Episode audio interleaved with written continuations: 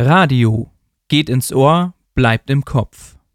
Diese Werbung soll Werbung für Werbung machen. Aber der Satz stimmt. Wenn wir nur eine Stimme hören, passiert in unserem Kopf etwas Besonderes.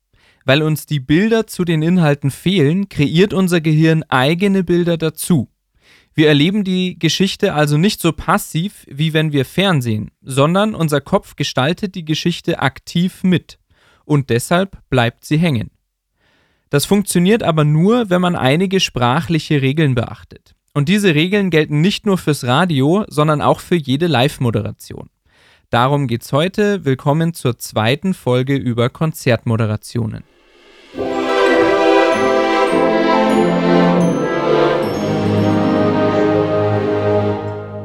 Um zu verstehen, warum man für Moderationen nicht einfach jeden Text verwenden kann, muss man nur einmal einen Schreibtext vorlesen.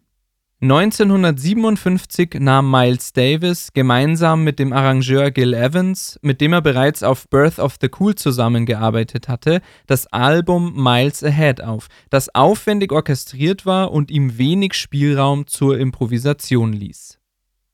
Wie gut konntet ihr diesem Satz folgen? Es war tatsächlich nur ein Satz. Warum fällt uns das als Zuhörer so schwer? Wenn ich den Text lese, habe ich damit kein Problem. Aber Hören funktioniert eben anders als Lesen.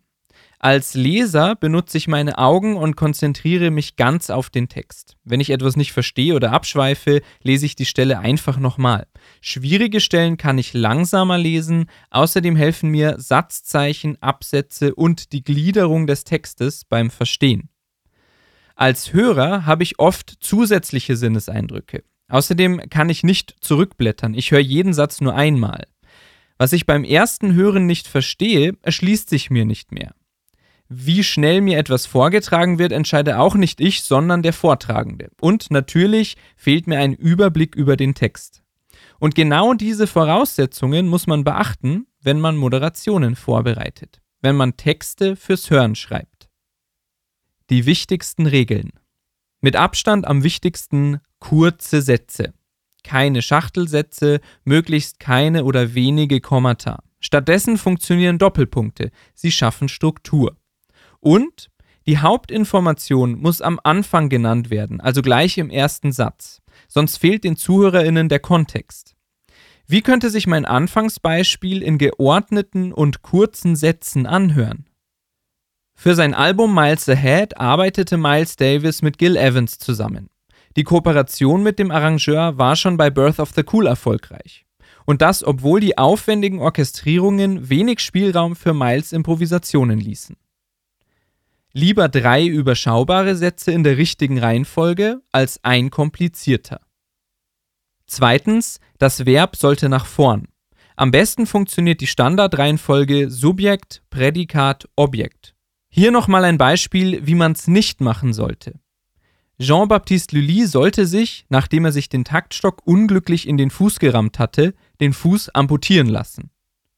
Als Zuhörer muss ich hier lange warten, bis ich erfahre, was denn nun mit Jean-Baptiste Lully los war. Ich verliere den Überblick. Besser funktioniert? Jean-Baptiste Lully sollte sich den Fuß amputieren lassen, weil er sich den Taktstock in den Fuß gerammt hatte. Drittens, besser aktiv formulieren.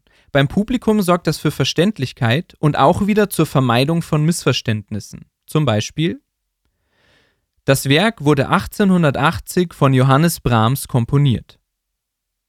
Daraus sollte werden Johannes Brahms komponierte das Werk 1880. Hier ist übrigens wieder die entscheidende Aussage an den Anfang gerückt und die unwichtige Jahreszahl ans Ende. In dieser Reihenfolge kann man dem Satz leichter folgen. Viertens, zentrale Botschaften wiederholen. Wichtige Begriffe bleiben dann hängen, wenn man sie mehrfach nennt. Und keine Sorge, solche Wiederholungen hören sich nicht so schlimm an, wie sie sich lesen. Wieder ein Beispiel. Das funktioniert aber nur, wenn man einige sprachliche Regeln beachtet. Und diese Regeln gelten nicht nur fürs Radio. Wer den Begriff beim ersten Hören nicht verstanden hat, der erkennt ihn spätestens beim zweiten Mal. Zwei Dinge sollte man beim Wiederholen von Begriffen aber beachten. Zum einen, nicht übertreiben. Zum anderen, beim Schreiben von Texten neigen wir dazu, Wiederholungen durch Synonyme zu ersetzen. Beim Sprechen sollte man damit vorsichtig sein. Als Zuhörer irritiert mich das gleiche Wort in neuem Gewand. Ich frage mich, ob ich das Gehörte schon richtig interpretiert habe. Und das lenkt ab. Lieber bei einem Begriff bleiben. Und zum Schluss immer schön beschreiben. Das habe ich ja schon in der letzten Folge gesagt. Jahreszahlen braucht es nicht und auch keine trockenen Daten und Fakten, sondern Emotionen, Geschichten, Bilder in den Köpfen der Zuhörerinnen. Szenen schildern mit allen Sinnen, beschreiben und charakterisieren von Menschen, aufgreifen von Klischees oder Vergleiche anstellen. Was Kopfkino in uns erzeugt, ist gut. Stilmittel. Fürs Ausgestalten von Anmoderationen bieten sich natürlich rhetorische Stilmittel an. Die haben wir alle schon mal in der Schule gelernt und vieles davon wieder vergessen. Ich will euch das nicht wieder vorbeten, aber es ist wirklich inspirierend, sich die alle nochmal anzuschauen. Bewusst eingesetzte Wiederholungen zum Beispiel. Musik bewegt, Musik besänftigt, Musik verbindet.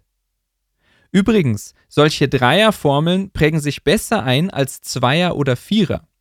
Quadratisch, praktisch, gut. Auch Gegensätze sind super. Von kleinen Menschen und großen Ideen. Und natürlich Metaphern, rhetorische Fragen, Ellipsen, Klimax, Alliterationen, Antiklimax und Analogien und noch vieles mehr. Überprüfen.